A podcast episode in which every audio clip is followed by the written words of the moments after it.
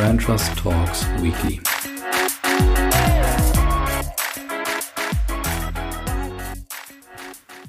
So, liebe Hörerinnen und Hörer, willkommen zurück zu Brand Trust Talks Weekly. Ja, wieder eine neue Woche mit einer Einordnung aus Markensicht und äh, letzte Woche hatte ich ja zum ersten Mal, das habe ich gar nicht angekündigt, einen Gast bei Weekly sozusagen mit einem Gastbeitrag, nämlich den äh, Ben. Und der hat sich ja auch direkt mal mit einer Menge Know-how hier integriert und auch mit einem epochalen Versprecher, würde ich sagen. Das hat mich aber nicht davon abgebracht, wieder einen Gast einzuladen. Also ihr könnt euch zumindest auf einen Gast freuen, auf ein Thema von Netflix. Reebok und Adidas sind im Fokus. Ich habe einen Gewinner, einen Verlierer und auch ein Fundstück. Los geht's. Ja, zum Thema der Woche, mit dem ich ja immer beginne, äh, gibt es gar nicht so viele Anmerkungen. Ich habe ja Harley Davidson als äh, Marke beschrieben, die jetzt nur noch im Museum landen wird. Habe gar nicht so viele Rückmeldungen bekommen bei LinkedIn. Ähm, ist vielleicht schon ein Zeichen dafür, dass Harley Davidson auf dem besten Weg dazu ist, in, im Museum zu landen. Immer dran denken, ich poste äh, jede Woche eben einen Artikel oder eine Zusammenfassung auf LinkedIn und freue mich da total auf Rückmeldungen und Disku äh, Diskussionen, weil das ist dann nämlich das Thema der Woche praktisch in, in der nächsten Folge. Weiter geht's mit den Unternehmen und Marken im Fokus.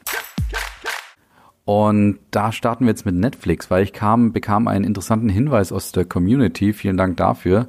Und zwar wird Netflix zum Fernsehsender. Und jetzt denkt ihr natürlich, äh, ja, das war, da waren sie doch irgendwie schon immer für mich, weil ich kenne ja gar nichts anderes. Ich habe gar keinen TV-Anschluss oder ich habe eine Taste auf der Fernbedienung, wo Netflix draufsteht.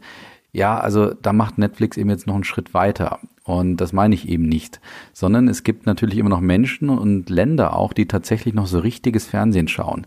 Das nennt man dann in der Fachsprache lineares Fernsehen. Und dazu gehört zum Beispiel, oder dazu gehören zum Beispiel die Menschen in Frankreich, die anscheinend immer noch sehr, sehr, ja, äh, verbunden sind mit dem linearen normalen Fernsehen.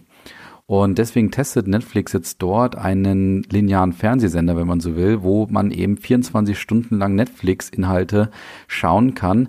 Aber die, ja, man kann sich praktisch nicht aussuchen, also völlig Netflix untypisch, man kann sich praktisch nicht aussuchen, was man denn guckt, sondern es folgt einfach so wie das normale Fernsehprogramm, was wir trotzdem irgendwie alle kennen.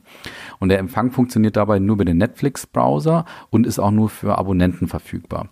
Trotzdem hält es natürlich jetzt so ein paar ähm, Erkenntnisse für uns bereit und die würde ich gerne mal mit, mit euch teilen. Und zwar das erste ist, man sieht an dem Beispiel von Netflix direkt jetzt so ein bisschen das digitale Mindset dieses Unternehmens wieder. Und zwar haben sie gewisse Daten in Ländern äh, gesammelt und setzen jetzt einfach mal ein Experiment auf, um auszuprobieren, wie denn die Innovationen ankommen. Und man sieht daran eben, die haben technologisch überhaupt gar kein Problem, irgendwelche Innovationen umzusetzen und mal eben so einen Jahren Sender zu launchen. Und statt irgendwie in Meetings dann lange zu diskutieren, bis dann der Hippo, also derjenige, der am meisten im Raum verdient, sagt, ähm, so machen wir's, sagen sie einfach, wir testen, probieren es aus, mm, ja, programmieren eine, eine technologische Innovation und dann wird halt geguckt, ob die Leute das jetzt nutzen oder nicht. Also da mal was zum Digital Mindset oder auch zum Tesla und Adapt Mindset, was man da bei Netflix beobachten kann. Zweitens sieht man da mal wieder, jeder Trend hat einen Gegentrend. Also während alle gerade linearen Fernsehsender irgendwie in die Richtung starten, der sich in Netflix schon erfolgreich etabliert hat, ist es jetzt eben so, dass ähm, Netflix eben genau in die andere Richtung geht und jetzt mal schaut, ja, ähm, was, was, was da denn für sie so ähm, noch zu holen ist. Und da sieht man wieder eben dieses Gegentrend, Trend-Gegentrend-Thema. Also wenn alles digital ist, wird das, gewinnt das Analoge eben wieder. Und wenn Menschen irgendwie alle Güter international importieren, dann gewinnt das Regionale eben auch wieder an Wert. Und das ist auch eine spannende Erkenntnis, die man sich merken sollte. Und die dritte Erkenntnis ist, Netflix schaut sich mal wieder ganz genau die Sehnsüchte und Knappheiten der Kunden an.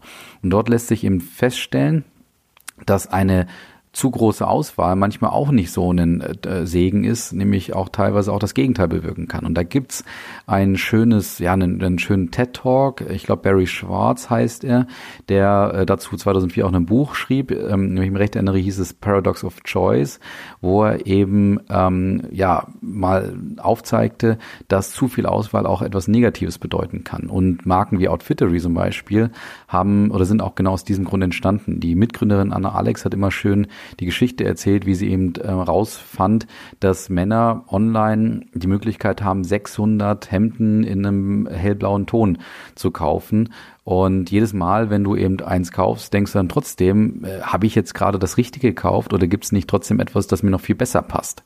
Und das war so der Antrieb für Outfittery und das beschreibt übrigens Barry Schwartz in seinem Buch auch.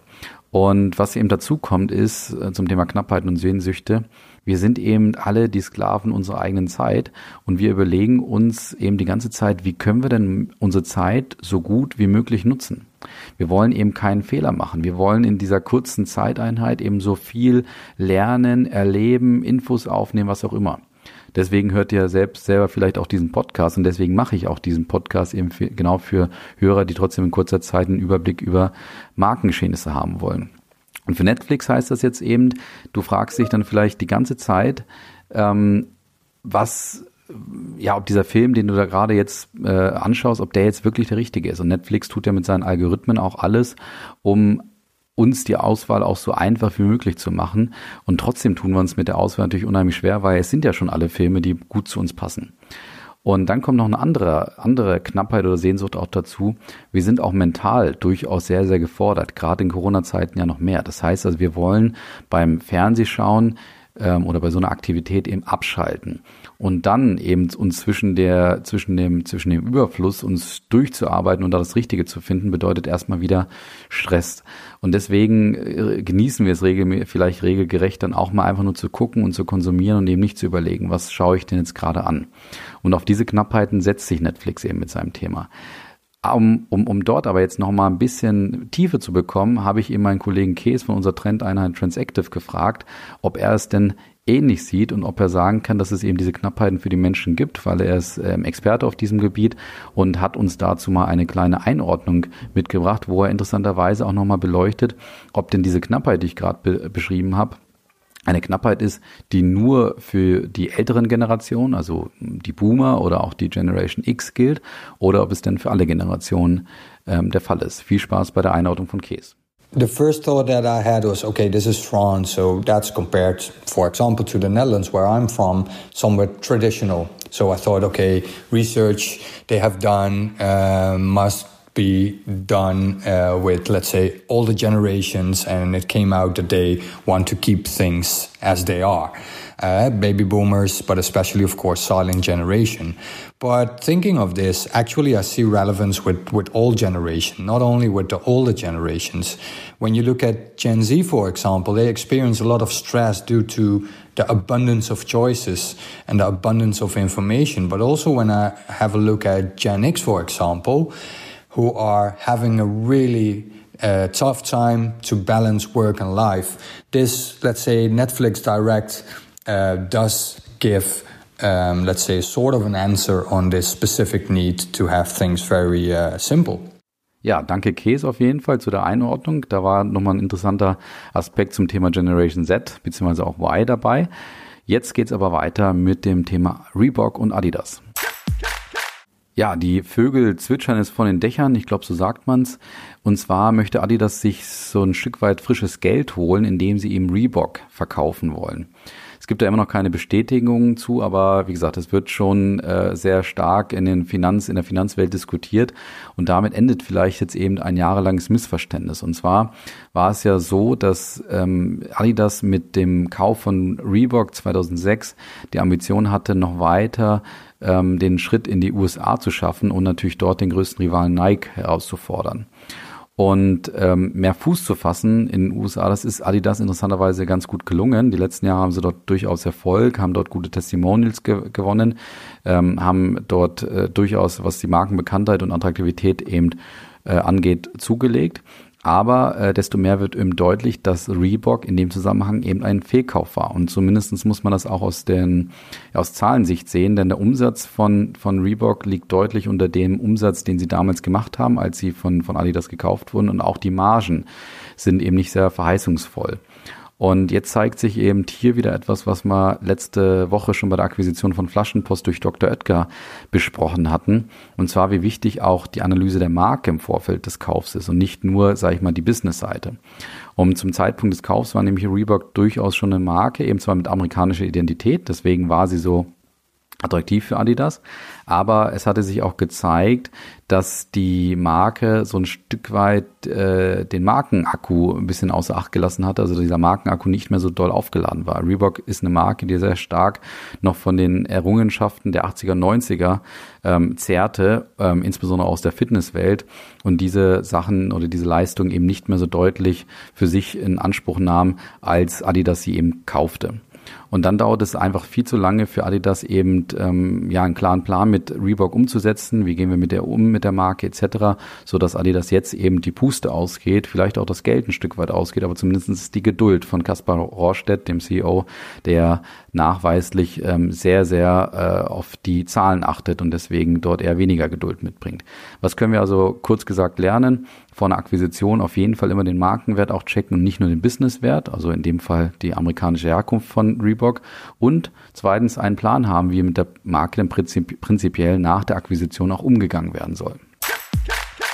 Ja, kommen wir zum Gewinner diese Woche. Und zwar ist diese Werbung von Sixt in kürzester Zeit viral, viral gegangen online. Und dabei war es nicht mal eine Werbung von Six. Das haben wahrscheinlich jetzt inzwischen schon alle mitbekommen. Sie sah eben nur so aus wie Six. Also was war passiert? Es hatte sich eben angekündigt letzte Woche am Wochenende, dass ähm, ja, äh, Donald Trump wohl oder übel irgendwann mal aus dem Weißen Haus ausziehen wird. Ob er es jetzt wirklich tun wird, wissen wir ja noch nicht so genau.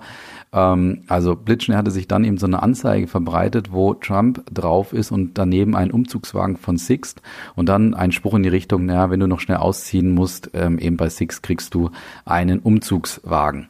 Und das Bemerkenswerte, wie gesagt, war, die Anzeige kam nicht von Sixt, sondern von dem Online-Portal Gazetteur, das so ähnlich wie der ähm, Postillon eben lustige, nicht echte Nachrichten veröffentlicht. veröffentlicht.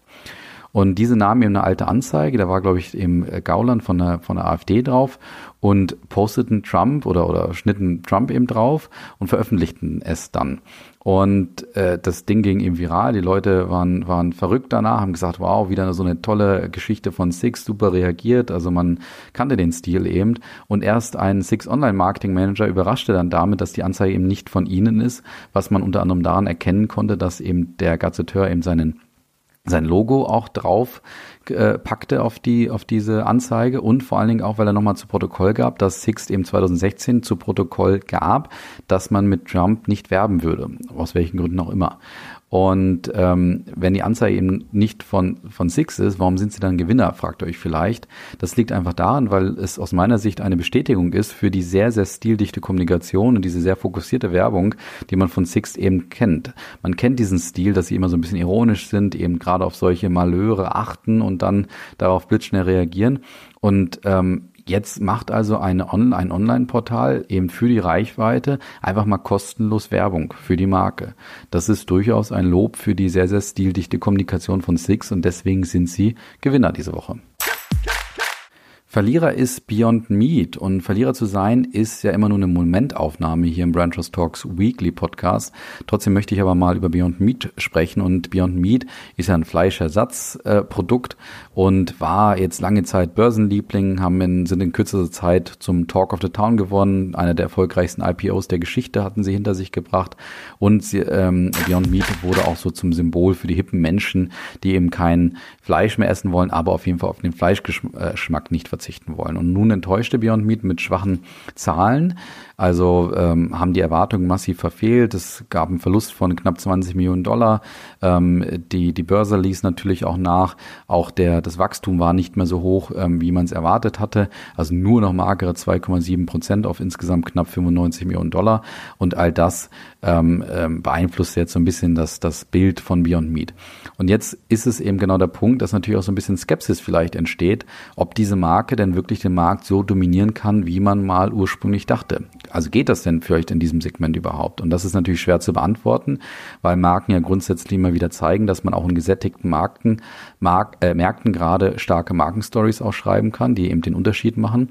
Jetzt zeigt sich aber, dass die Marke vielleicht doch ein Stück weit überbewertet war und die Eintrittsbarrieren in diesem Markt einfach zu niedrig sind, weil das Wettbewerbsumfeld von Beyond Meat wächst eben stetig. Also Konzerne wie Nestlé steigen eben ein, kleinere Startups kopieren natürlich das Geschäftsmodell genauso, also ähm, ziehen damit auch noch wieder eine andere Persona an. arrivierte Fabrikanten wie zum Beispiel Rügenwalder steigen um von ehemals ganz normal Fleisch eben in Richtung Fleischersatz und auch große Abnehmer, also potenzielle Abnehmer für Beyond Meat wie zum Beispiel McDonald's entscheiden, statt bei machen wir einfach Make, also sie machen es selber. Und ähm, jetzt kriegt Beyond Meat so ein bisschen den Fluch des First Movers zu spüren, die eben den Bass generierten, also ähm, andere ähm, Konkurrenten in diesen Markt anzogen oder diesen Markt eben attraktiv machten, gleichzeitig aber vielleicht markentechnisch noch nicht genug Barrieren aufgebaut haben. Das ist ein ganz äh, typischer Fall für ähm, First Mover, weil sie zum Beispiel vielleicht noch doch noch nicht so eine große Fanbase aufgebaut haben, um eben diese Angreifer abzuwehren. Aber wie gesagt, es ist eine Momentaufnahme. Mal sehen, vielleicht werden sie irgendwann auch wieder zum Gewinner hier. Ja, kommen wir noch zum Fundstück diese Woche und ähm, für mich gibt es eigentlich wenig Marken, die sich wirklich so einen Weihnachtsspot leisten können. Ich finde da immer auch vieles ein bisschen unnötig und nervig, aber nun muss man halt vielleicht auch machen und jetzt gerade sprießen die ganzen Weihnachtsspots eben schon aus dem Boden und eine Marke macht das, wo ich sage, da passt es irgendwie wirklich gut. Es ist nicht Coca-Cola, bei denen, die haben jetzt auch einen rausgebracht, aber ähm, da passt es natürlich gut. Es ist Disney in dem Fall und zwar, ähm, weil Disney natürlich sehr stark mit der mit dem Thema Familie verbandelt verbandelt ist und dem, damit vielleicht auch mit ähm, einem Thema wie Weihnachten. Und weil Disney in ihrer Werbung zu Weihnachten eben auch ganz klar sagen, sie wollen ein Stück Abwechslung in diesen Zeiten bieten. Und Disney drückt mit dem Weihnachtsspot gehörig auf die Tränendrüse, aber es ist eben auch super Disney-Stil. Also ich würde euch einfach empfehlen, nehmt euch drei Minuten Zeit, vielleicht ein Taschentuch oder mehrere und schaut euch das an, vielleicht auch gemeinsam mit der Familie. Das tut schon gut, gerade in diesen Zeiten. Und in dem Sinne wünsche ich euch viel Spaß dabei und natürlich ein schönes Wochenende.